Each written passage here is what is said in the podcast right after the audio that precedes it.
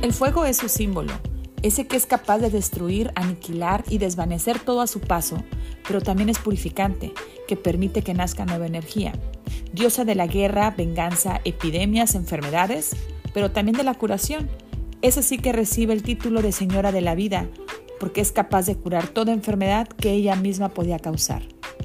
Ella es la poderosa Sekhmet, representada como la guerrera leona, que es vínculo entre el sol y el león que representa la vida aquí en la tierra, hija de Ra, el dios del sol en la mitología egipcia. Hola, soy Elisa Vázquez, catedrática de la Facultad de Medicina, y el día de hoy les voy a presentar a Sekhmet, esa deidad egipcia que es capaz de matar a una población entera solamente por sed de sangre. Ella fue creada por Ra para darle una lección a los mortales cuando él sintió que se estaban rebelando en su contra. Pero fue tanta la matanza que hizo Sekhmet que el río Nilo se tiñó de rojo. Fue entonces que Ra sintió miedo, por lo tanto Ra se le ocurre una gran idea, que fue llenar 7000 jarras de cerveza teñidas de ocre para poder engañar a Sekhmet. El plan funciona correctamente. Una vez que ella llega al desierto, ve las jarras, se las bebe y llega a un estado de embriaguez que duró por tres días. En ese momento ella se vuelve a reunir con Ra. Cuando ella recobra la conciencia, encuentra ahora en un estado de paz y tranquilidad, regresando así la calma a los mortales.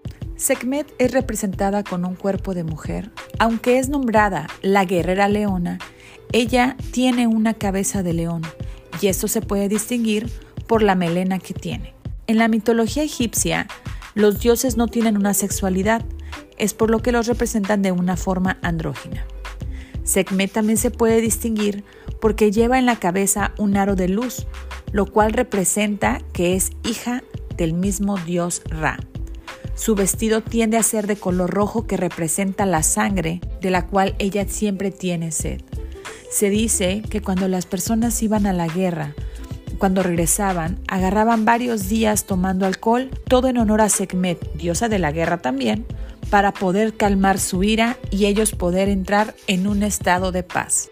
Ahora bien, se cree que cuando hay una epidemia o enfermedades que aquejan a la población es porque la diosa Sekhmet está entre ellos y está molesta y va a ir acabando con la población poco a poco hasta que esta deidad no calme su ira y sucede sangre nuevamente.